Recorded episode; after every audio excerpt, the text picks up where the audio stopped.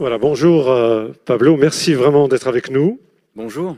Pour euh, essayer de se demander, ou tout au moins, est-ce qu'on a encore un avenir? Et je t'invite euh, très très rapidement à partager cette installation qui a été mise en place, mise en scène avec beaucoup de volonté par Xavier Descamps. Je t'invite à me rejoindre. Et puis je crois, je crois que Xavier, que Bonjour. David avait quelque chose à nous dire. Tu veux venir t'installer? David, installe-toi rapidement à côté de nous et dis-nous un petit peu finalement ce que tu as envie de partager avec nous à travers euh, cette installation. Bah, disons que j'ai voulu, alors tu vas approcher le micro, voilà. Non, non, tu. Voilà. voulu euh, baigner un petit peu euh, cette scène dans une nature sacrifiée. Voilà. et donc, Tout est une question de réglage. Écocide, quoi, quelque chose qui viendrait vraiment nous, nous, rappeler à la fragilité de cette nature. Et donc je, je pièces qui sont réunies, c'est-à-dire les restes. Bambi, c'est fini. Des écorces qui sont en fait des, écorces faites en papier. Ces feuilles sont des fausses, fausses feuilles, c'est des feuilles en papier. Puis des oiseaux qui sont posés au sol comme ça, qui sont des oiseaux en bronze, qui représentent en fait la mort, la fin, la fin des oiseaux, la fin des espèces. Oui, tu nous dis en fait que ce que tu veux exprimer, hein, c'est le rapport empoisonné, c'est le terme que tu emploies, et destructeur que l'humain, que nous avons avec notre environnement. C'est ça le message. C'est ça. C'est l'énorme écocide dans lequel nous allons nous, projeter. Ok. Eh ben, je te remercie, euh, David. C'était important que tu sois là. Je vous demande d'applaudir David, s'il vous plaît. Et on se retrouve tout à l'heure. OK Alors, euh, Pablo, bonjour. Je disais, on est vraiment très. Enfin, moi, je suis très, très content de partager ce moment avec toi, qui va être aussi un moment, certes, de réflexion, mais de partage d'émotions, parce que je sais que tu y es très, très attaché. Peut-être la première question que j'aurais envie de te parler, c'est euh, D'où parles-tu exactement? Parce que finalement, j'ai regardé un petit peu, tu es un scientifique, et puis je pense que tu es aussi un militant. Hein, tu, arpentes, euh, si j'ose dire, les salles pour euh, échanger, ouvrir le débat, et tu es aussi un, très grand humaniste. Là, aujourd'hui, devant nous, avec nous, quelle est la place qu'est la tienne? Merci, bonjour à toutes et à tous. Euh, oui, d'où je parle. Euh, moi, j'ai été. Enfin, déjà, je suis papa, euh, homme, blanc, français. Enfin, il y a, Voilà d'où je parle. J'ai été une... j'ai une formation scientifique. Et, euh, et c'est ça qui m'a passionné, c'est de comprendre, c'est la raison, c'est enfin, voilà, le, le, mental. Et je suis sorti de l'institution scientifique, j'étais chercheur jusqu'en 2008, pour faire d'éducation populaire, pour aller euh, en fait, j'étudiais les fourmis. C'est un métier euh, magnifique, myrmécologue. Euh, ça m'a passionné, mais je voyais déjà les chiffres de la biodiversité. Je voyais les chiffres déjà prendre des allures de, de courbe vers le bas. ça m'angoissait et j'avais envie de partager ça avec, avec le monde. Et c'est pas c'était pas vraiment de la désobéissance, mais c'était une sorte de. J'ai vraiment senti en 2008 que je suis sorti de ma tour d'ivoire pour aller me confronter au monde et parler aux gens. Et euh, comme le font d'ailleurs beaucoup de jeunes en ce moment, qui sont dans les grandes écoles ou qui sont dans un parcours de grandes écoles, euh, où à la fin ils vont être engagés par des multinationales, etc., et qui en fait choisissent de, bah, de, de ne pas participer, de ne pas faire, de ne pas aller, de, désobéir, on pourrait dire, de, de, euh, de ne pas aller. En fait, c'est comme à la guerre. À un moment, il faut, il faut désobéir, il faut pas y aller, euh, crosse en l'air, on dit. Et euh, voilà, donc je, pour moi, il y avait une sorte d'utilité, de, de nécessité. La, de nécessité. La posture, c'était euh, c'était d'informer un maximum de, personnes pour qu'on soit le plus nombreux à, bah, prendre le problème à bras le corps. Et en fait, je m'en suis rendu compte que je me suis rendu compte que tout n'était pas qu'une question de, de mental, de compréhension, parce qu'il y a des gens, enfin, moi j'ai besoin en fait, j'ai besoin de comprendre, tout, lire et tout comprendre pour passer à l'action. Et j'ai appris sur le terrain, enfin au contact de plein de publics différents, de classes sociales différentes, de secteurs d'activité différents, que euh, y a des gens aussi qui passent à l'action pour comprendre. Ils ont besoin d'abord de passer à l'action. Il y a des gens qui sont vraiment dans l'émotion. Il, il, y a tout un, voilà, toute une diversité de, de manière d'être au monde. Je ne sais pas si on pourrait dire de profil psychologique. Oui, c'est une manière aussi d'appréhender les choses, d'appréhender le monde différemment. Et c'est ça qui, ouais, c'est ça qui m'a passionné à la rencontre des gens, c'est de de voir qu'il n'y a pas qu'un discours qui peut faire bouger, mais qu'on a plusieurs manières, d'angles de, pour passer à l'action. Et, que, hum, et d'ailleurs, c'est aussi pour ça que j'ai un peu mis les pieds dans le plat quand on m'a invité aujourd'hui. Je voulais qu'il y ait des artistes, je voulais qu'il y ait des regards décalés. Je voulais pas être tout seul dans le mental. Je pense que pour prendre un virage, que ce soit personnel, changer de vie, changer de métier, euh, euh, changer d'études, ou un virage civilisationnel ou sociétal, je pense qu'il faut. C'est pas qu'une histoire de mental, de compréhension ou de science ou de chiffres. C'est une histoire de cœur et de corps. C'est une prise de conscience, mais une prise de corps aussi. Et c'est ça qui me tenait à cœur. ça. Puis c'est peut-être une autre manière de toucher les gens. Finalement, tout le monde ne fonctionne pas qu'avec effectivement euh, euh, sa tête et la, nuance des deux est, peut être intéressante. Alors, ça m'amène peut-être à une deuxième question parce qu'il faut quand même qu'on y revienne. Moi, je me souviens quand même en 2015, hein, quand euh, tu as sorti ton premier livre. Alors, très honnêtement, je ne l'ai pas lu, mais j'ai lu beaucoup à ce sujet-là. Et j'ai trouvé ça extraordinairement difficile à appréhender. Et ma question serait, que tu nous en parles, mais j'ai l'impression que sept ans après, tu n'en parlerais pas de la même manière, ne serait-ce que d'ailleurs pour les raisons que tu viens euh, d'évoquer. Donc je voudrais que tu nous parles un peu de ce que tu mets derrière ce thème, euh, ce terme euh, assez difficile d'effondrement, et que tu nous précises comment tu l'accompagnes, comment tu le définis. Alors techniquement, c'est le deuxième livre. Le premier, c'était sur les systèmes alimentaires. Euh, euh, c'était en 2014, qui m'avait fait découvrir la, question des possibles effondrements par le système alimentaire et l'avenir de l'agriculture en Europe. Et ce livre euh, dont tu parles en 2015, c'est Comment tout peut s'effondrer. C'est le, titre avec Raphaël Stevens. C'était une, c'était comme une nécessité. On l'a écrit assez vite pour parce qu'on a découvert ce thème monstrueux. Et euh, nous, on l'a, comme je disais à l'époque, on l'a découvert par la raison. Donc la posture, l'intention du livre, c'était d'essayer de comprendre. Donc ça, s'adressait à la tête de manière pluridisciplinaire, avec plein de disciplines scientifiques, l'archéologie, l'économie, euh, l'écologie, euh, la, question des ressources, du climat, etc. Et, de, de, montrer qu'il y avait des possibles ruptures. Alors, quand on aborde, on a utilisé le mot effondrement parce que les scientifiques utilisent le mot collapse. Beaucoup de scientifiques font, nous on a fait, essayé de faire la synthèse. Qu'est-ce que ça veut dire collapse? C'est quoi ça? Donc il y a plusieurs collapses différents. La finance c'est différent de, euh, enfin, un effondrement de la bourse c'est différent d'un effondrement d'un empire ou euh, d'un pays ou, euh, ou d'un écosystème, etc. Alors, le mot effondrement, il explose dans la tête des gens. Nous, on a dégoupillé en 2015 quelque chose qui a explosé dans la tête des gens de manière très différente. Mais on ne savait pas. C'était un mot euh, obus, comme dirait euh, Paul Ariès, un mot comme la décroissance qui est, on peut pas, on, peut pas le contourner. Il est, il est, il est là au milieu de la pièce. C'est l'éléphant au milieu de la. c'est le bon mot. Je veux dire, tu dis, on a été dépassé. Je sais pas. Nous, on a vraiment utilisé ce mot-là parce qu'il était là. Ah, d'accord. Il était là à ce moment-là. Alors maintenant, faisons le tour parce que c'est un mot énorme. Peut-être qu'il faut pas l'aborder de prime abord. Enfin, quand on commence ces sujets, peut-être que c'est trop grand. Alors, on peut commencer par, bah ouais, si, on comprend la question climatique, déjà c'est énorme. C'est énorme. C'est un il y a un l'avant et l'après. On, comprend la question des énergies fossiles. À la fois, il y en a trop et pas assez. Et puis, on comprend la question des ressources. Et puis, la fragilité de nos systèmes économiques et financiers, etc. etc. Et tout ça, c'est des, étapes de compréhension qui, bouleversent notre monde. À chaque étape, il y a euh, la question nucléaire aussi.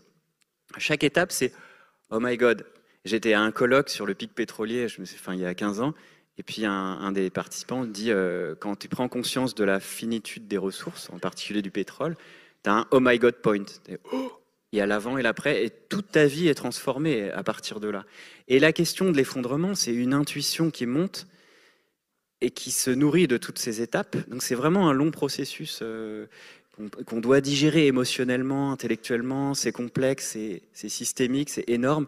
Et à un moment, moi j'ai cette, image de l'aveugle qui doit, qui doit découvrir, qui, qui, découvre un éléphant qui tâtonne, mais pendant des heures. Et, et, à un moment, ouais, pour faire le tour, mais comment un aveugle découvre un éléphant? Mais, euh, euh, Et à un moment, il a le tableau et il doit, il doit se dire, waouh, il y a un, effet waouh. c'est monstrueux, c'est énorme. Et, sans compter que l'éléphant doit regarder l'aveugle depuis, comme ça, depuis des heures. Euh. Non, mais c'est une question énorme et c'est la question de la mort finalement. Euh, de, la, de notre finitude. Donc ça bouleverse et ça, ça, va au-delà des questions scientifiques une question métaphysique, psychologique, euh, ontologique. Mais ça englobe le sens au plus, dans, dans, son acception la plus large, finalement. C'est ça. Mais il y a une autre, une autre, chose que tu dis, qui me semble important, c'est que c'est aussi un ancien récit qui est en train de se fissurer, c'est-à-dire qui est en train de se casser. Parce que finalement, euh, est-ce qu'aujourd'hui, euh, on a peut-être un peu de mal à comprendre, enfin aller jusqu'au bout euh, de ce que tu, nous proposes? Parce que euh, on sort de, enfin, on sort de trois siècles de Descartes, on sort du temps de la raison. La révolution industrielle s'est construite sur le progrès, sur le progrès technique. On en parle encore aujourd'hui, puisqu'on nous promet à travers l'intelligence artificielle des tas de choses. Est-ce que c'est pas tout ça finalement qui est en train de partir en, en nœud de boudin, je ne sais pas comment dire, etc., etc., et que ce à quoi nous sommes assignés, c'est d'écrire autre chose. Oui, c'est exactement ça. Alors, hum, avant de partir là-dessus, je vais juste préciser. Euh, nous, notre démarche a été toujours de complexifier les choses, d'essayer de, voir le complexe. Le problème avec le mot effondrement, c'est qu'on a, c'est une pente savonneuse qui nous, qui tend à, utiliser le mot au singulier, l'effondrement, comme une sorte de mythe, comme une sorte d'objet. Mais l'effondrement au singulier, c'est souvent sous-entendu l'effondrement à venir de notre civilisation. Voilà. Mais il y a des effondrements. Il y a déjà des effondrements qui ont eu lieu et qui sont en train d'avoir lieu au niveau euh, par exemple des écosystèmes. Voilà, il y, a, déjà des, ruptures dans les dynamiques climatiques. Il y a déjà des choses, il y a des peuples, il y a des, pays, il y a des cultures qui sont effondrées. Les Amérindiens, etc. Ils se sont déjà effondrés. Ils ont beaucoup de choses à nous apprendre aussi. Et donc c'est à la fois des choses, ce sont des faits d'une diversité euh, énorme et avec une hétérogénéité énorme. Ça ne s'effondre pas de la même manière dans chaque région, continent, culture. Donc c'est toujours voir la complexité, l'hétérogénéité. Le pluriel, ça qui est important. Et effectivement, et là j'en viens à ta question du récit, c'est que... Euh, ah non, j'oubliais, ça ce sont les faits, mais il y a aussi les risques à venir. Dans les risques à venir, et, on va en venir au récit, c'est très important. Il y, a, il y a des risques dans la littérature scientifique. Euh, de risques systémiques globaux. C'est un nouveau type de risque qui est apparu. Vous savez que tu sais que chaque civilisation, euh, chaque, invention amène avec elle son risque. Par exemple, l'invention de l'avion amène le risque de crash d'avion. L'invention de la voiture amène le crash de voiture. L'invention de la globalisation, de la civilisation globalisée, amène le risque, de, le risque systémique global. Et ça, c'est au niveau de civilisation. Et c'est même pire, on a maintenant des risques existentiels avec la question climatique si on part vers des trajectoires à plus 4, plus 5, plus 6, 7 degrés, il y a vraiment un risque concret, tangible, d'extinction de l'espèce humaine et de beaucoup d'espèces sur Terre. Et les seuls risques existentiels aujourd'hui, les deux seuls, c'est le climat et le nucléaire. Les autres, c'est très grave, mais on n'est pas encore dans le risque existentiel. Mais tu vois, quand tu vas vers l'avenir, le risque, à ce moment-là, on doit convoquer aussi l'imaginaire, l'imagination, la puissance de, se projeter dans le futur. Et la pente savonneuse, c'est d'utiliser l'effondrement au singulier et surtout de fermer les horizons. C'est ça le risque. Donc la posture, l'exercice, la dynamique, la gestuelle, aujourd'hui, euh, en tant que lanceur d'alerte ou de collapsologie ou de parler des catastrophes, c'est de toujours veiller à ouvrir des horizons. Toujours. Et d'essayer d'aller vers le pluriel, la complexité. Et le récit, qu'est-ce qui s'effondre? Par exemple, la notion de progrès, elle s'effondre au niveau philosophique. Est-ce qu'on vit vraiment un progrès? Est-ce que c'est un progrès d'aller vers une extinction de masse des espèces? On nous dit, euh, ouais, mais on a l'espérance de vie qui augmente. Non, aujourd'hui, elle commence à, décliner, soit l'espérance de vie en bonne santé. On vit sur des, tas de poubelles, on, est, on, a, détruit, regardez ces, magnifiques œuvres d'art, on, a, détruit euh, vraiment tout, tout ce qui faisait, euh, enfin, tout ce qui rendait viable notre planète. Et, Donc, donc oui, c'est ça. Donc ce à quoi tu nous invites finalement, c'est à prendre la mesure de cette complexité et de, de, la, de la dimension systémique de ces éléments-là, plutôt que de le réduire finalement à un concept. De un, et, après d'y aller imaginer quels récits peuvent advenir. Si je te dis le mot effondrement, c'est déjà un récit en soi. Tu vois, euh, euh, si je te dis le mot décroissance, c'est un récit. Si je te dis le mot croissance, C'est le récit qu'on se raconte tous, que tous les économistes orthodoxes euh, se, se, racontent. Si je te dis le progrès, c'est déjà un récit. Le mot effondrement, pour moi, c'est un récit très puissant. S'il a eu du succès aujourd'hui, ce n'est pas, pas de notre faute, c'est parce qu'on a rencontré, enfin comment dire, le mot a rencontré une époque. Nous n'avons pas, en tant que civilisation occidentale, moderne, de récit de la fin. C'est quoi notre fin? Et donc, c'est une sorte de mythe qui, qu'on a mis sous le tapis comme ça et qui nous revient sur, sur la figure. Et donc la question des récits, elle est importante. C'est comme si l'effondrement, c'était la moitié du récit. Moi, en tant que biologiste, si on me dit effondrement, effondrement des écosystèmes, c'est quasi toujours suivi d'une renaissance. La forêt, quand elle brûle, après, elle, elle, renaît, tu vois. Donc moi, c'est naturel en tant que biologiste et écologue de, euh, de penser à la renaissance. Mais c'est pas assez évident que ça pour les gens. Alors, est-ce à dire que je ne sais pas si je vais bien le dire, mais ça me fait réagir ce que tu es en train d'évoquer. Est-ce à dire qu'il faut peut-être passer par là? Enfin, je veux dire que, au moins au niveau de la manière de penser, au moins dans la manière d'envisager l'avenir. Passer par euh, les. Euh, par, par effectivement cette analyse que tu fais, par cette projection qui est finalement une projection de finitude, derrière laquelle il y aurait une renaissance. C'est ça que j'entends? Ou pas. Ou pas. C'est important de garder le ou pas. Non, mais c'est vrai. Moi, j'ai une métaphore intéressante, c'est celle de la, de la maladie grave. Donc, euh, imagine, euh, je suis un docteur et je dis, bah, Claude, écoute, le diagnostic est, sévère, il te reste que je vais essayer de pas trop l'imaginer. Je comprends ce que tu veux dire. Non, mais tu as une maladie grave, incurable, et il te reste quelques mois ou peut-être années à vivre. Tu vois? On est un peu dans cette situation, c'est-à-dire que c'est un choc existentiel pour toi il y a une sorte d'autorité qui arrive, le médecin, et qui te dit quelque chose de monstrueux et de surplombant, d'impactant, qui te bouleverse, et tu, ta vie va changer. Elle peut ne pas changer, mais elle peut changer. C'est-à-dire que qu'est-ce que tu vas faire de cette nouvelle? Comment tu vas digérer ça? Comment tu vas revoir ton rapport au monde? Tu vas peut-être te dire, ah bon, bah voilà, tout est foutu et je passe les, mois, les semaines qui restent au bistrot ou à profiter de la vie, à m'acheter un 4x4 et enfin aller faire du, de la moto, euh, de jet ski ou quoi. Où tu peux te dire, non mais qu'est-ce qui compte dans ma vie? C'est embrasser, mes petits-enfants, enfin faire un potager. Qu'est-ce qui est essentiel dans ma vie? Tu vois, la question de la finitude et de la mort, ce que la philosophie euh, nous enseigne depuis 2500 ans, c'est apprendre à bien vivre, c'est d'abord apprendre à bien mourir. Et la question de la mort, on la met sous le tapis. Je suis désolé, mais euh, elle n'est pas traitée dans nos, assez traitée dans nos sociétés. Et donc, est-ce que tu vas, comment dire, le fait que tu acceptes ce diagnostic, ça ne veut pas dire que tu te laisses aller. Ça veut dire que maintenant, tu vas changer ta vie.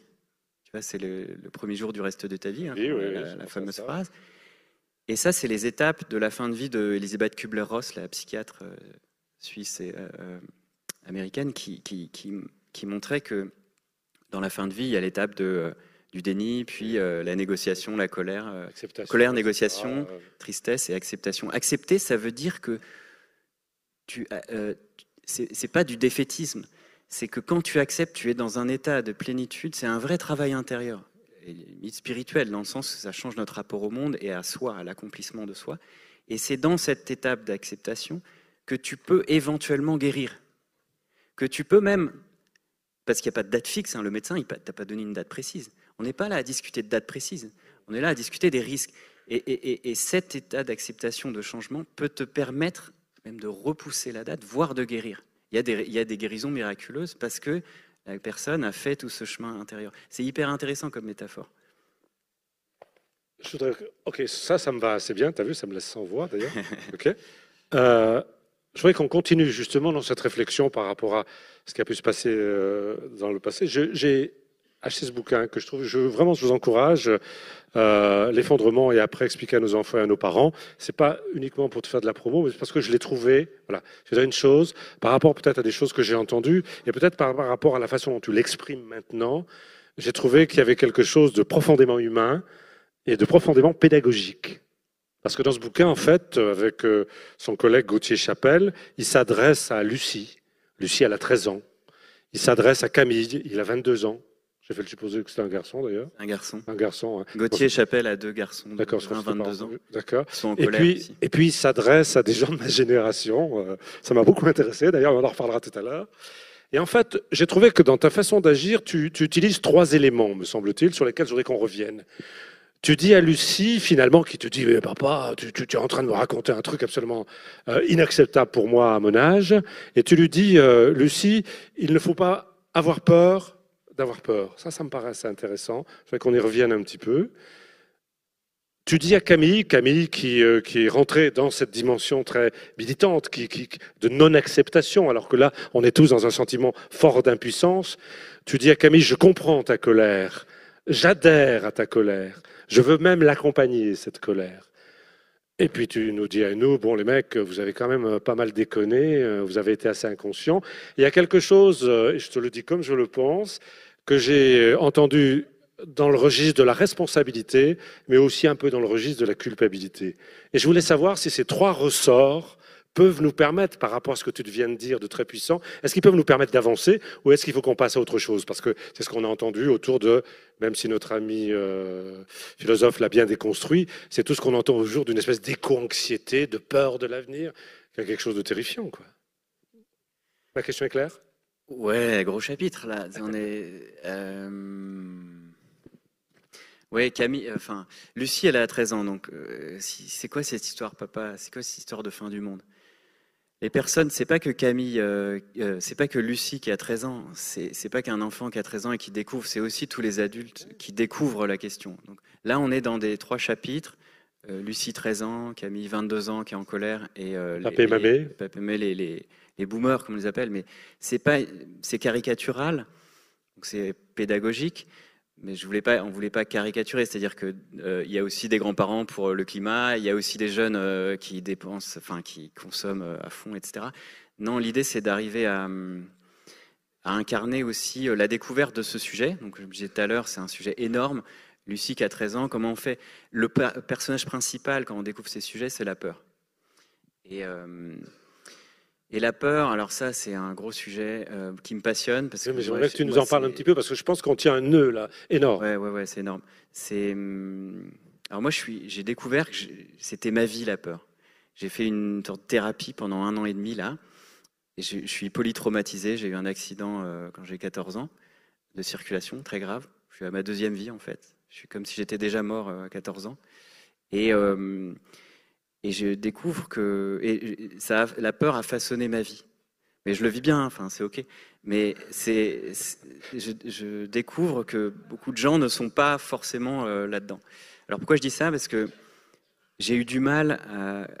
Pour moi, la, la posture collapsologique, c'est-à-dire étudier les catastrophes, les voir les yeux dans les yeux, être le plus lucide possible, c'est pour moi une manière de, de dompter, d'apprivoiser mes peurs, mais que si on est nombreux à le faire, on pourra s'en sortir. Voilà, moi je, je suis une sorte de pessimiste plus. C'est-à-dire, on a besoin de pessimistes, de gens qui voient les mauvaises nouvelles. Imagine, il y a un incendie dans le théâtre, les pompiers arrivent, ils cassent les portes, cassent les vitres, sortez, machin. Tout va Si bien, tout va bien, tout va bien. Si non, mais vous avez invité un catastrophiste, il faut bien. Non, mais un- si t'as pas dompté tes peurs, Euh, tu vas être, euh, tu vas être un boulet pour les autres. Tu vas pas pouvoir aider les autres. Tu vas être pris dans tes émotions. Si tu t'es exercé à la peur, si tu sais où sont les sorties, si tu sais anticiper, tu vas pouvoir euh, agir et aider les autres. Tu regardes où sont les sorties. J'ai déjà étudié regarde- le plan. euh, Je regarde ce que ça inspire à Marc, parce que j'aimerais bien que. Mais pour l'instant, bon, Et- en fait, c'est la feuille blanche, quoi.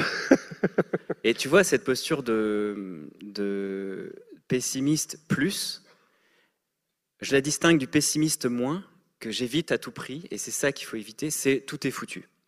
Ça, c'est une posture éthiquement insupportable, intenable. Donc, c'est peux pas ce que tu dis. Non, non, non. Tu peux pas dire ça aux jeunes, tu peux pas dire ça aux gens, tout est foutu. C'est le pessimiste moins. Les pessimistes plus, c'est ceux qui disent, putain, où sont les sorties de secours? Si jamais il y a un incendie, on fait ça. Mais ils sont dans l'action, ils sont dans, il faut sauver des vies. Après, tu as les optimistes Bien. moins, Ouais, ouais. c'est ceux qui disent tout ira bien, les amis, il n'y aura jamais d'incendie, le climat, on va s'en sortir. Tout ira bien, ça c'est insupportable d'un point de vue éthique. Parce que c'est faux. Aujourd'hui, Je que c'est faux. je sais pas, enfin, c'est un. Il y a une incertitude radicale sur l'avenir. Là, tu ouvres un autre sujet, mais euh, tu peux pas dire qu'il y aura un effondrement sûr et tu peux pas dire qu'il n'y aura pas d'effondrement sûr. Il y a une incertitude radicale et c'est cette, cette incertitude qui nous met en mouvement. Mais le tout ira bien, il est insupportable à, entendre pour les gens qui se sont déjà effondrés pour les gens qui vivent, qui souffrent. Voilà. Alors, l'optimiste plus, c'est celui qui doit s'allier au pessimiste plus, c'est-à-dire ceux qui disent, bon, les amis, il y aura peut-être un incendie, mais on va s'en sauver. Il n'y aura pas beaucoup de morts, il y aura peut-être que des blessés. On, on va y aller. Peut-être qu'on va tous se sauver. Voilà, on, doit y aller. On a besoin de ça. Tu vois, il y a cette diversité de postures et tout ça. on a besoin de ça. Voilà, donc il y a quelque chose de l'ordre de dire regardons les choses. Prenons le temps en face, prenons le temps de, les regarder pour mieux, peut-être, si je repense ce que tu disais tout à l'heure, pour mieux les comprendre et mieux les transformer. Attends, je reviens à la peur. Excuse-moi. Mais la peur, si tu la domptes et l'apprivoises, c'est une énergie de vie on a été façonné par l'évolution euh, en tant que mammifère, primate. L'adrénaline, ça nous sert. S'il y a un tigre qui arrive, bah, ou un danger, ou un incendie, adrénaline, il y a deux solutions, combattre ou fuir. Alors l'incendie, euh, voilà, combattre ou fuir. Et si la peur te paralyse, c'est qu'il y a un problème en toi. Et en général, il y a deux problèmes. Bon, J'explore ça, c'est passionnant. Soit tu as un trauma, c'était mon cas. Le trauma, c'est quand la peur a été tellement grande que tu, dissocies, tu te dissocies de ton corps dans des actes de torture ou de viol, ou tu sais, quand une petite souris euh, est, ballottée par un chat, là, à un moment, elle peut plus fuir, elle fait la morte. C'est ça le trauma.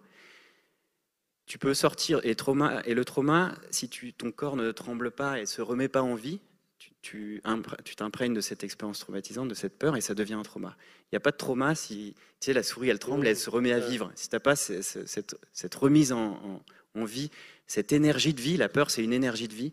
Si tu n'as pas ça, tu restes dans le trauma et tu as besoin d'aide, tu as besoin des autres, tu as besoin de soins et de ressources extérieures, de liens pour te retirer du trauma. Ça, c'est une première cause et on est beaucoup à être traumatisés. Et je pense que notre société est traumatisée par les guerres de religion, les deux guerres mondiales, et on a besoin de soins, de prendre soin de nous pour aller de l'avant. Mais il y a une autre ornière de la peur qui paralyse, c'est la peur de la peur. Nous avons peur de la peur. La peur a mauvaise réputation, on essaye de l'éviter. Je pense que c'est une mauvaise idée. La peur, elle nous dit où est le danger. Les, les enfants, ils ont besoin de la peur pour grandir. Ils ont besoin de se construire avec la peur. Un enfant qui n'a pas peur, il va vite mourir. C'est fondamental. Euh, et, là, le problème, donc c'est une énergie de vie qu'il faut apprendre à canaliser et puis laisser passer. On ne peut pas vivre le problème toute la vie avec la peur. Sinon, on, s'use. Et le problème, c'est que les catastrophes vont durer toute la vie. Donc voilà, il faut apprendre à gérer les émotions, les apprivoiser. On a besoin de joie, on a besoin de moments présents, on a besoin bah, des fois de se bouger, il faut se bouger maintenant. On a besoin de tristesse. La tristesse, c'est magnifique. C'est une énergie de vie qui sert à tourner la page. Voilà, on a besoin de, colère. Voilà, alors voilà, c'était ma deuxième. Camille est en colère, est très en colère. Certains d'entre nous sont très très en colère face à l'impuissance, face à l'inaction. On ne sait plus où on en est, on ne sait plus que faire. Euh, euh, ce qui se passe autour de nous est inacceptable. Est-ce que la colère est aussi un moteur? Oui, toutes les émotions sont des moteurs. C'est-à-dire, c'est un, c'est un voyant sur le, tableau de bord qui te dit il faut bouger. La colère et, toutes ont, une ornière de une sorte de déviance qui paralysante. Peut... Tu vois, la, tristesse, elle te dit qu'il faut aller de l'avant, tourner la page, etc. Elle te montre ce euh, que tu es en lien. Si tu as une tristesse, ça veut dire que tu aimes. C'est très beau la, tristesse et ça te sert, ça sert à tourner la page. Et, mais tu peux sombrer dans le désespoir. La colère, ça te dit quoi? Ça te dit que tu n'es pas respecté dans ton intégrité, ça te dit stop, là, euh, c'est où c'est injuste, ça, montre ton sens de la justice, c'est très beau la colère. Sauf que tu peux parfois sombrer dans une colère noire, euh, un, truc de voilà qui confondent la colère et la violence, etc. Il y a plein d'écueils de chaque émotion. Et, mais on peut en faire une force, et c'est une force magnifique qui traverse la jeunesse. Quand tu vois euh, la génération Greta Thunberg, elle est, elle est en colère. Pourquoi? Parce qu'il y a un sentiment d'impuissance. Je voulais juste faire un aparté, si vous vous souvenez, pour ceux qui étaient avec nous ce matin, parmi des jeunes avec qui on a dialogué, cette question effectivement de, la colère ou de l'incompréhension par rapport au travail, etc., était quelque chose qui allait tout à fait dans le sens de ce que tu as. Mais il faut l'entendre, la colère. Parce que si tu n'entends pas la colère, si tu n'entends pas ce que les gens, on va dire les jeunes, tu frustres et ce sentiment d'impuissance, il finit par, il finit par donner de la violence et de l'autodestruction, de l'autosabotage, du suicide, voire du terrorisme. Ça, c'est quand on n'est jamais entendu. Et, à un moment, on a besoin d'être entendu. Les jeunes, ils ont besoin d'être entendus. Ils ont un avenir à tracer. Il y a des choses catastrophiques qui arrivent. Tu peux pas leur dire tout est foutu. Tu peux pas leur dire tout ira bien. Tu, peux leur dire je t'entends. je t'aide dans une position d'horizontalité et pas de verticalité insupportable. Euh, et, mettons-nous en lien et avançons ensemble. Et cette question de l'espoir, elle est aussi très positive, négative. C'est-à-dire l'espoir, euh, on peut, faut un moment s'en méfier parce que espoir, esperar, ça vient de attendre, tu vois, la racine latine. C'est quelque chose qui peut être considéré comme passif. Ouais, ben moi je fais rien tant qu'on me promet pas un avenir radieux, euh, tant qu'on me promet pas euh, gna gna gna. Non, c'est pas ça l'espoir. C'est pas un truc passif. L'espoir est actif. C'est Vaclav Havel qui avait une définition d'espoir qui est de faire maintenant, de te lever et faire ce que tu considères comme juste, quoi qu'il arrive et, quelles que soient les chances de réussir. Tu vois, c'est une définition très moment présent, très active de l'espoir. C'est passionnant parce que, excuse-moi, je réagis, hein, tu es d'accord? Euh, ça rejoint bien ce que tu évoquais tout à l'heure. C'est finalement d'abord laisser de la place à nos émotions. Et culturellement, c'est quelque chose qui finalement, même si ça a 50 ans, euh, qui est assez nouveau pendant très très longtemps, on nous a appris à brimer finalement ou, à les considérer comme des formes de faiblesse. Et tu es en train de te dire aussi, c'est qu'est-ce que je fais de ces émotions pour construire quelque chose, pour avancer? C'est ça que tu es en train de dire. Ouais, les émotions, c'est une énergie de vie. Moi, je te dis, il y a 10 ans. Je... pas une faiblesse. Mais pas du tout. Ah. Alors, ça peut l'être. Mais c'est bien, les faiblesses sont des forces. C'est-à-dire arriver à, montrer tes vulnérabilités, ta faiblesse, c'est une puissance, c'est une force. C'est indispensable pour faire des liens. Aujourd'hui, si tu veux, le... Oh là, on rentre dans un gros chapitre, mais je vais essayer de faire court. Euh, les systèmes de domination, le capitalisme, le patriarcat, sont des attaques sur les liens. C'est des attaques massives sur les liens. Elles nous isolent, pourquoi, ces systèmes de nomination nous isolent et cassent les liens? Parce que pour faire des liens authentiques, profonds, il faut une authenticité. Il faut arriver à être authentique, c'est-à-dire à pouvoir dire ses faiblesses et ses vulnérabilités. C'est comme ça qu'on crée un lien euh, puissant entre, personnes. Mais les systèmes de domination, que ce soit une dictature, etc., t'empêchent de montrer tes faiblesses. Sinon, tu es foutu. Si tu mets un système de compétition généralisée, Aujourd'hui, la compétitivité, toutes ces conneries. Mais c'est une idéologie qui met tout le monde, euh, euh, qui force tout le monde à se replier dans la méfiance et l'individualisme. Et si tu montes tes faiblesses, tu te fais niquer. Tu es plus sur la première marche du podium. Les entreprises qui montent leurs faiblesses, elles sont, dégommées. Donc on ne peut plus aller dans le lien authentique. Tu vois Et ces systèmes verticaux euh, de domination, sape notre société. C'est corrosif pour la société et pour les non-humains, pour les écosystèmes. Pour moi, c'est ça, le, mettre en compétition tout le monde, c'est un crime contre l'humanité, enfin contre la vie, même les non-humains, c'est hyper dangereux. Et ce que je dis tout le temps, parce qu'il y a mon bouquin sur l'entraide, d'ailleurs coécrit avec Gauthier Chapelle, ce qu'on dit tout le temps, c'est que c'est pas dangereux les pénuries. Les pénuries, on, on est fait pour ça, les humains. Il y en a eu, il y en a eu. Mais oui, 95% du temps de l'humanité, c'est chasseurs-cueilleurs avec des migrations, des, pénuries. Euh, voilà, on est physiologiquement fait pour ça. Ce qui est dangereux, c'est pas les pénuries, c'est d'arriver dans les pénuries avec une mentalité d'égoïste et de compétiteur. Ça, c'est notre culture de la compétition, c'est ça qui est mortel et toxique et qu'il faut désamorcer avant les pénuries. Alors malheureusement, on y arrive, euh, on est déjà dedans. Donc la culture antisociale est dangereuse. Et c'est ça qui va créer les catastrophes, et c'est ça qui risque de détruire notre communauté de destin, notre récit commun.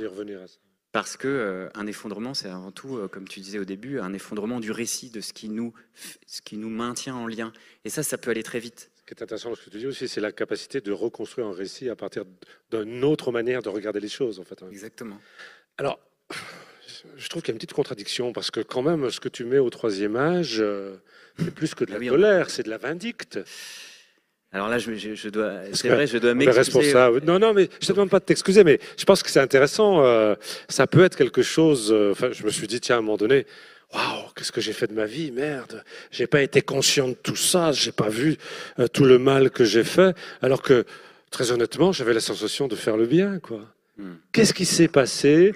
Quel degré d'ignorance, quelle incompréhension euh, m'ont frappé, si j'ose dire enfin, Je caricature un petit peu, tu vois. J'ai une image, mais je voudrais qu'on débloque ce truc, tu vois, qu'on on essaie peut-être un peu de s'en débarrasser, même s'il y a des choses à dire. Bienvenue, il euh, ne faut pas s'en débarrasser, ça existe, ah c'est là, mais pas que. Enfin, je veux dire, euh, Il n'y a pas que l'ignorance, tu vois. Il y, a plein de sortes de, déni ou de, freins, de verrous psychologiques. Il y a des gens euh, qui ne veulent pas savoir. Il y a des gens qui savent mais qui ne croient pas à ce qu'ils savent. C'est un grand problème dans notre société. On sait mais on, ne croit pas à ce qu'on sait. Euh, tu as des gens qui ne veulent pas reconnaître qu'ils ont eu tort. Moi, je trouve que quand tu as, as passé ta vie à, faire quelque chose qui a, et tu te rends compte au, final qui a fait du tort à, des gens ou à des écosystèmes ou à la planète, la moindre des choses, c'est de le reconnaître. C'est hyper dur. C'est hyper dur. J'entends, hein, c'est hyper dur de reconnaître ça euh, publiquement, enfin devant les autres, d'avoir parce qu'il y a un sentiment de honte qui est vraiment puissant. C'est dur la honte. Hein. C'est une peur sociale. C'est la peur de la mort sociale. C'est très fort. Et puis il y a la question du pardon, la question de, tu vois, comment tu peux en tant que jeune, voir un, une personne âgée qui a, voilà, qui a passé sa vie, je sais pas moi, dans l'industrie pétrolière, je dis conneries ou n'importe, et qui ne reconnaît pas, enfin, qui, tu vois, tant que tu n'as pas de reconnaissance, de, justice réparative, etc., tu peux pas aller de l'avant. Tu es forcément dans la colère, tu as un sentiment d'injustice. Et c'est OK de reconnaître ses torts, enfin, je veux dire, euh, mais je pense qu'il y, y, a un gros travail à faire dans notre société là-dessus. On te dit qu'il y a un gros travail à faire, c'est-à-dire un peu concrètement, parce que j'entends assez ce que tu dis, tu dis là. On sait très bien que pendant des, années, je dirais même des siècles, j'allais dire, le, travail, l'action de travailler a été un marqueur identitaire. Hein. On, a vu toutes les formes d'adhésion. On l'évoquait un peu ce matin autour de la marque employeur, c'est-à-dire la capacité à s'identifier à l'entreprise dans laquelle je travaille, avec ce qu'elle porte. Et tout d'un coup, je prends conscience que merde, je me suis planté, quoi. C'était pas ça. Comment je peux faire pour euh, quel chemin je dois faire si tu veux? Comment on peut se construire? Je ne sais pas si on appelle ça comme ça une forme de résilience. Tu vois le sens de ma question? Je ne sais pas si tu peux y répondre mais j'ai envie de partager si tu veux cette, cette difficulté face à ce que tu me dis. C'est une vraie difficulté. Moi je pense qu'on ne peut pas s'en sortir tout seul. Enfin, c'est typiquement le genre de choses. C'est un nœud, c'est une ornière, tu peux te retrouver tout seul avec ces sentiments-là et, et tu as besoin des autres pour aller de l'avant. Tu vois, c'est j'ai une métaphore aussi euh, que j'aime beaucoup, qui est celle du, sevrage. Notre cher président parle aujourd'hui euh, de la fin de l'abondance et de la sobriété. Je pense que la sobriété, c'est un mot trop faible. Aujourd'hui, on, arrive dans l'ère du grand sevrage. On est tous toxicaux, complètement addicts, non pas à l'héroïne, mais à des, aux énergies fossiles, aux énergies faciles. C'est tout, tout est là. Enfin, les énergies fossiles nous donnent tout le, transport, la chaleur, l'énergie, notre alimentation, tout, notre éducation. On, a les micros en plastique, tout est là, tout est fait. Notre société, notre démocratie de masse est faite et construite sur les énergies fossiles. On est vraiment addict. Et le toxico, il a deux grands risques existentiels. C'est d'avoir trop de drogue, donc le risque d'overdose. Euh, aujourd'hui, l'overdose est climatique, c'est-à-dire que si on, retire, on extrait des sous-sols ne serait-ce qu'un septième, c'est une nouvelle étude qui vient de sortir, un septième des, réserves prouvées d'énergie fossile, un septième des réserves prouvées, on dépasse les seuils climatiques, euh, les seuils de, viabilité, enfin des seuils, on arrive dans une période de, de grand risque climatique. Ça veut dire que la grande question politique aujourd'hui, c'est euh, de ne pas retirer les énergies fossiles des sous-sols. Fermez la parenthèse. Donc ça, c'est les risques d'overdose. C'est notre mmh. risque. Le deuxième risque pour un toxico, c'est de ne plus avoir de, de dope, de drogue, du jour au lendemain. C'est Poutine qui ferme les robinets. On est en train de le sentir, là, ce risque, concrètement. Alors que ça existe depuis 50 ans, mais on le sent vraiment. Parce que là, on est dans la merde, là. Si euh, on coupe le robinet du gaz et du pétrole, et du charbon, là, euh, je n'en donne pas cher de notre société. Donc il y a deux risques de mort. Le sevrage, c'est le, chemin délicat à emprunter entre ces deux euh, ornières, encore une fois, ces deux précipices, qui est un chemin de souffrance. C'est dur de sortir, de faire un sevrage non brutal. Tu as besoin de liens, tu as besoin d'entraide, tu as besoin de ressources qui te tirent vers l'avant, qui te disent, il y a un horizon, tu peux t'en sortir, il y a un horizon. Mais tu vas souffrir, mec. Tu vas souffrir. On va tous souffrir. Si on souffre tous chacun de notre côté en mode compétitif, on va s'entretuer. Et si on se dit, on va souffrir ensemble, on va s'en sortir, sympathique, sympathos, souffrir ensemble, si on souffre ensemble et on se dit, allez, on va galérer, mais il y a un horizon. Tu vois, ça, me rappelle euh, Churchill. Enfin, ça me rappelle, je l'ai pas connu, mais ça m'a marqué. En 40, il disait à son peuple, alors j'ai plus la citation exacte, mais je vous promets euh, du sang, des larmes et de la sueur, en gros. La souffrance. La souffrance, et, on va y aller. Il n'a pas menti. Il a dit, ça va être dur. Mais l'horizon, c'était quoi? La liberté, euh, tu vois, la fin de l'oppression, on va, on va en finir avec le nazisme. Donc il y avait un horizon mais on va souffrir. On est, euh, euh, il faut se serrer les coudes. Enfin, il n'y a pas d'autre moyen. Et sinon, on n'y arrivera pas. Alors, ça m'amène peut-être au troisième volet ce que l'on voulait euh, évoquer un peu ensemble. Il nous reste un peu plus d'une quinzaine de minutes. finalement, si j'essaie de répondre à cette question qui nous a été posée, y a-t-il au départ, il me semble que dans la première formulation, on avait dit y a-t-il un avenir? Et on l'a un peu modifié en disant, y a-t-il encore un avenir?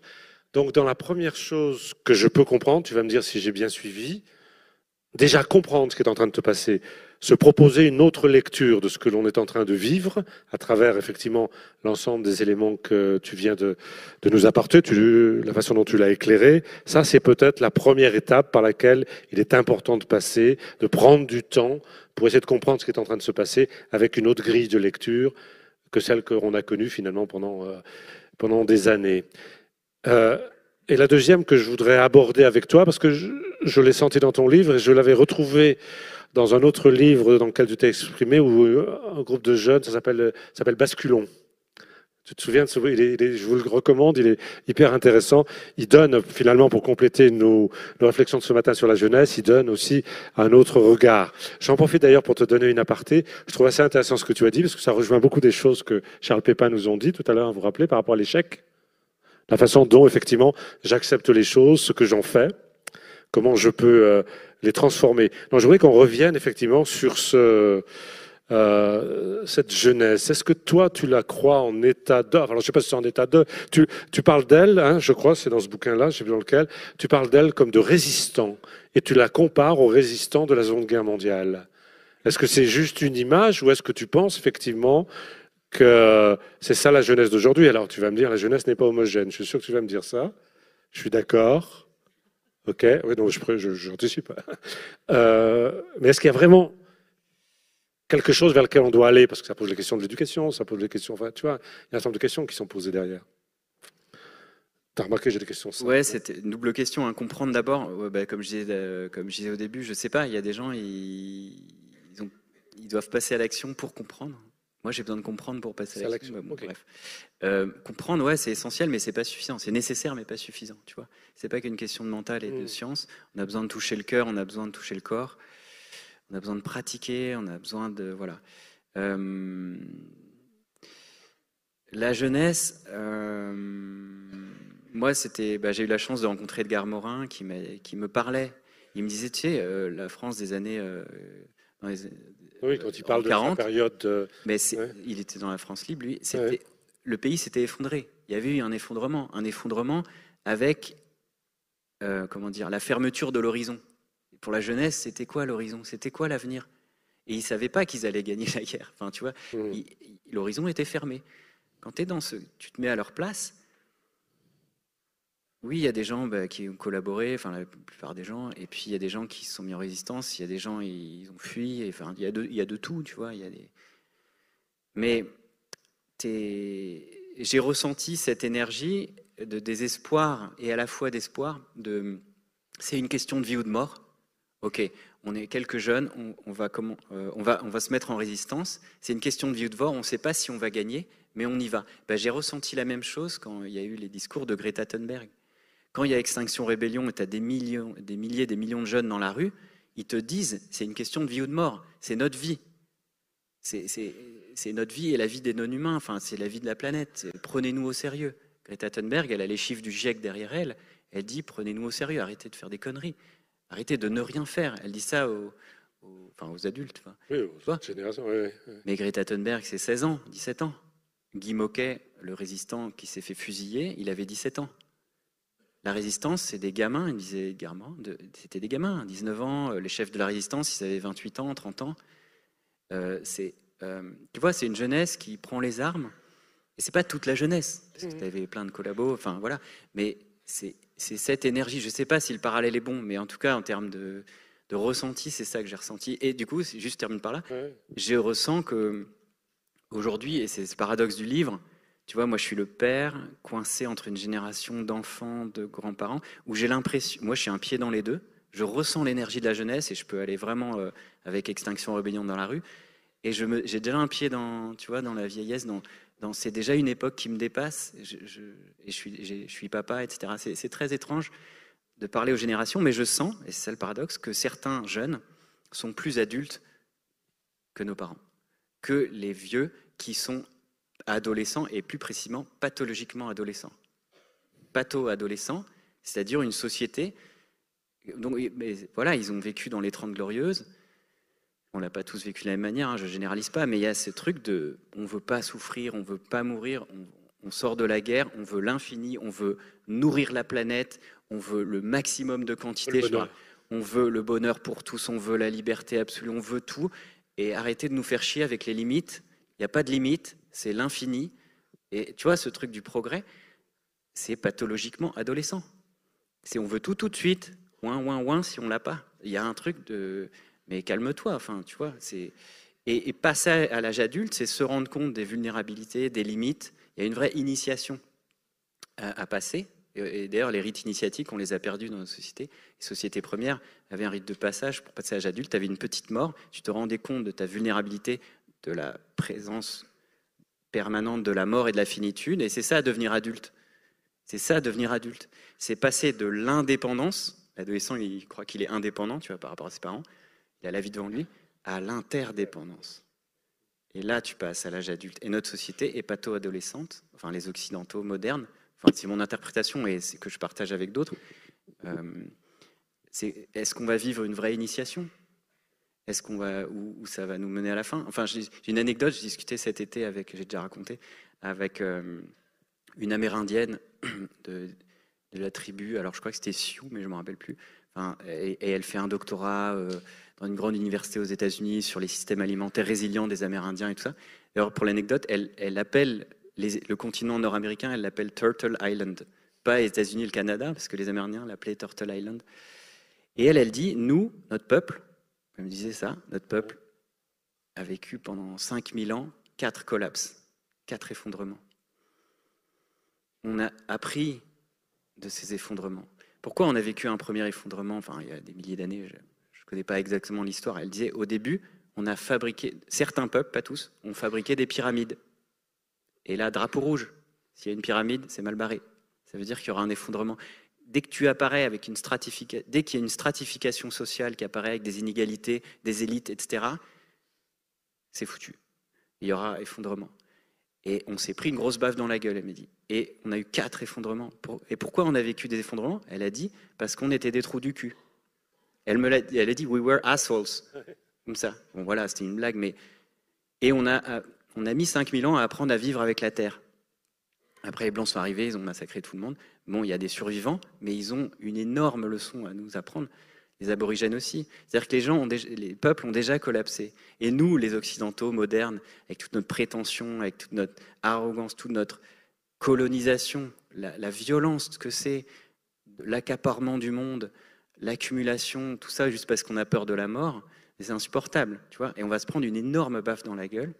Je ne sais même pas si on va survivre. On met en danger tous les non-humains, tous les autres peuples, tout le monde, nous tous, à cause de nos conneries. Et, voilà, les aborigènes, c'est pareil. Ils sont arrivés il y a 50 000 ans en Australie, en Océanie, avec des barques et tout. Ils ont tué toute la mégafaune. Ils se sont dit, merde, c'est une connerie. Ils ont, ils mis des milliers d'années à apprendre à vivre avec la Terre. Maintenant, ils savent, on les a massacrés, mais ils savent vivre avec la Terre. Ils ont mis 50 000, 50 000 ans en tant que civilisation à tenir. Mais t'imagines, nous on est à 150 ans, on a fait d'énormes conneries. Est-ce qu'on tiendra 50 000 ans? Tu vois la, leçon, ce que c'est que vivre avec la Terre. Tu vois l'immensité de la question, l'effondrement, tout ça c'est énorme, ça nous dépasse, c'est pas une question de chiffres, une question... Euh, voilà, il va nous rester un petit peu de temps parce que je crois que tu vas nous proposer quelque chose après. Euh, j'aurais juste deux peut-être questions rapides, mais je trouve que c'était tout à fait essentiel que tu évoques euh, euh, ces choses-là. Je reviens à notre, ma génération, prendre nos responsabilités aujourd'hui. Hein. c'est un peu ce que tu dis. Donc je veux très rapidement que tu nous dises qu'est-ce que ça veut dire, c'est-à-dire comment, et tu comprends le lien que je vais faire avec la jeunesse. C'est quelle posture on a par rapport à eux. C'est-à-dire, on entend souvent, finalement, moi j'ai fait ma vie, c'est fini, maintenant les, copains, c'est votre boulot, quoi, maintenant, hein, vous êtes les jeunes. Et puis la deuxième, qu'est-ce que seraient les deux ou trois éléments d'un nouveau récit à... Là, si on commençait là tous ensemble à écrire un nouveau récit, quelles seraient les quelques bases que tu nous suggérerais Et je te demande tout ça en trois minutes. Ça, c'était du XXe siècle, mais je n'ai pas le choix. non, mais euh, c'est inaudible de dire, écoute, euh, moi je suis à la fin de ma vie, euh, démerde-toi, moi je vais bientôt crever, toi tu es jeune, bonne chance. Mais c'est inaudible, c'est inaudible. Moi je pourrais jamais dire ça à mes petits-enfants. C'est inaudible. Et j'en ai entendu qui disent ça, mais pour moi c'est atroce. Donc la moindre des choses, c'est d'entendre mais il n'y a pas que les. Enfin, je veux dire, c'est pas que les jeunes, c'est tout le monde. De dire, euh, est-ce que si tu t'es trompé, de le reconnaître, si tu veux aider, de dire, euh, ok, je t'entends, allons-y ensemble, on est tous ensemble, tu vois. C'est le ensemble hein, là qui est fort. Hein. Pour moi, c'est le signe d'une.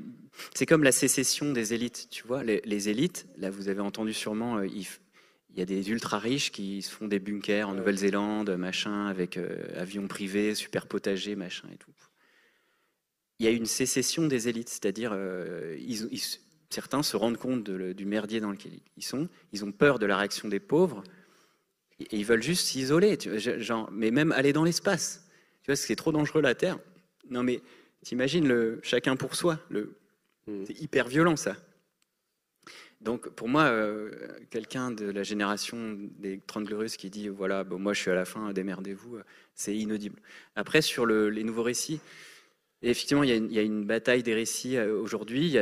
Ça craquelle de partout, nos, anciens récits. Et c'est comme, encore une métaphore, un arbre qui tombe dans la forêt, le grand chêne, c'est une période de chaos. Puis il y a des jeunes pousses qui étaient là, et c'est parce qu'il y a une clairière qu'elles peuvent enfin émerger. Mais les jeunes pousses qui vont donner la forêt, tu sais pas ce que ça va donner, tu sais pas lesquelles vont pousser. Tu dois juste te contenter de, nourrir et de les aider dans un maximum de diversité, de dissensus, cette fragilité. C'est ça notre boulot. Les récits de l'avenir, ils sont déjà là. Il y en a partout dans tous les pays, des, jeunes, des vieux, de tout le monde qui, font des nouvelles choses. mais bien malin celui qui sait quel récit va l'emporter. mais pour moi, voilà, c'est le plus grand mouvement de justice sociale et environnementale de l'histoire de l'humanité est là. C'est la globalisation qui l'a fait. Il est là, il est partout. Des milliers d'associations, des dizaines de milliers d'ONG, on est tous là. Voilà. Et est-ce que ça va basculer tu Les phénomènes non linéaires, ils vont vers les effondrements, ils vont vers le positif. Ça peut faire des révolutions, ça peut faire des changements magnifiques. Donc cette incertitude radicale, elle est paradoxale. Elle nous amène l'ouverture des possibles et elle nous amène des possibles ou pas. Ça peut foirer. Il faut vivre avec ça. Donc là encore, ça nous renvoie à comment on regarde les choses. Ouais, et on décide de la regarder différemment. Comment tu te lèves tu, ouais, tu, tu décides avec la puissance de ton imagination d'ouvrir des horizons, de te lever, d'agir, même si tu n'as aucune chance de réussir, on y va. On y va, il y a l'embrouillard, on se met ensemble et, une, et tu as besoin de courage pour ça. Et, la question de la peur. Et une fois que tu te mets en mouvement et que collectivement tu sens qu'il y a quelque chose, là l'espoir revient. C'est très beau. Mais il y a vraiment un effort d'imagination à faire. Ce n'est pas qu'une question de chiffres, on doit toucher le cœur et on doit ouvrir les imaginaires. J'ai envie, là, il nous reste un petit peu de temps. Euh, on ne s'est pas trop appuyé sur le travail de, Marc. Donc, Marc, je vais transformer un petit peu la règle. Est-ce qu'il y a un dessin parmi ceux que tu as fait que tu auras envie de nous soumettre? Qui, toi, te parle Parce que je sais que tu parles avec ta, avec ta plume. Est-ce qu'il y en a un Parce qu'on ne les a pas trop regardés. Hein. Mais je suis sûr qu'il a fait plein de choses extraordinaires. Est-ce qu'il y en a un qui, en voilà, que tu auras envie de nous mettre? Voilà, celui-ci. Peut-être juste pour que tu... Euh, tu sais, Marc a dit, moi, je dessine. Je, ne parle pas. Qu'est-ce que ça t'évoque, ça? Hmm.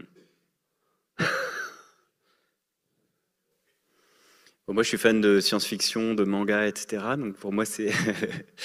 non, mais ça, c'est, ça m'évoque la fracture, ça m'évoque le risque de l'orage, de la fracture, mais ça m'évoque la puissance aussi. Euh, et dans ce paradoxe clair-obscur hmm. du, du, risque existentiel et de l'énergie. Euh, et de l'énergie. Ils volent vers le haut. Il y a un truc positif, mais il y a un truc. Et puis il est à l'inverse, le personnage. Il est au-dessus de la foudre. C'est très étrange cette inversion.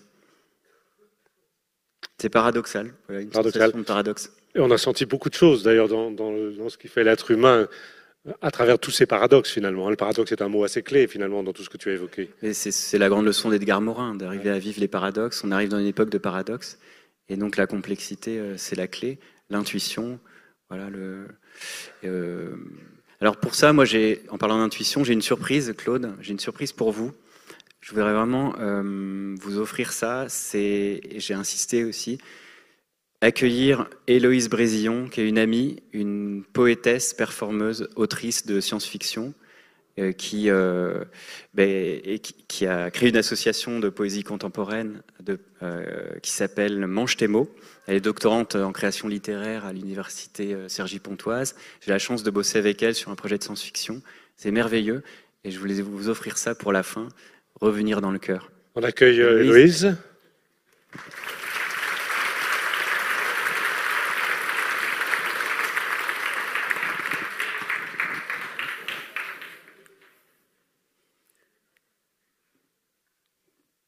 Les arbres millénaires ont les yeux clos. Devenir adulte. Petit champignon debout dans une forêt en feu.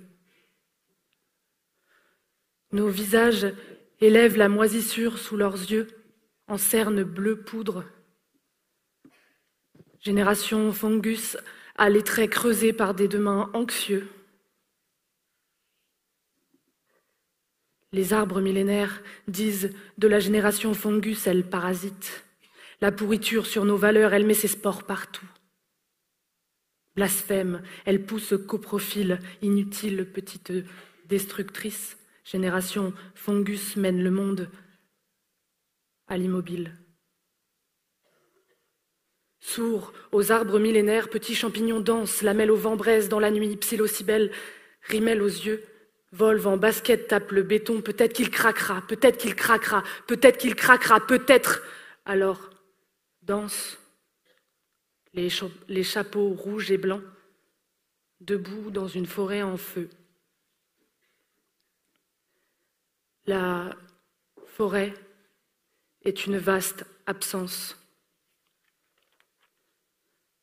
Monochrome d'écorce pour nourrir le brasier. Décompose, elle décompose, génération fungus avec ses ifs acides détruit les mythes fondateurs pétrifiés dans la roche. Petit lichen érode le minéral pour faire pousser une mousse humide, gorgée de récits neufs. Nos tristesses, mycélium, se tiennent les mains, enfouies dessous, dessous la terre sale, aux racines. Chaque jour est une feuille morte de plus dans la gorge amertume. Génération fungus adulte, c'est humide et le feu brûle encore, et le feu brûle encore, et le feu brûle encore. Tant pis. Nos métamorphoses et nos arbuscules crachent sur l'incendie. Adulte, c'est humide. Adulte, c'est humide, les champignons transforment les corps et les langages. Adulte, c'est humide, les symbiotes fracturent les frontières. Adulte, c'est humide, interconnexion mycète pour protéger biosphère, écoute. Les oiseaux chantent encore avec des voix d'oubli. Le feu grelotte dans le silence des arbres millénaires. Mais les champignons savent qu'il faut tout détruire pour repousser vers tendre. Utopie humus pour des demains fertiles.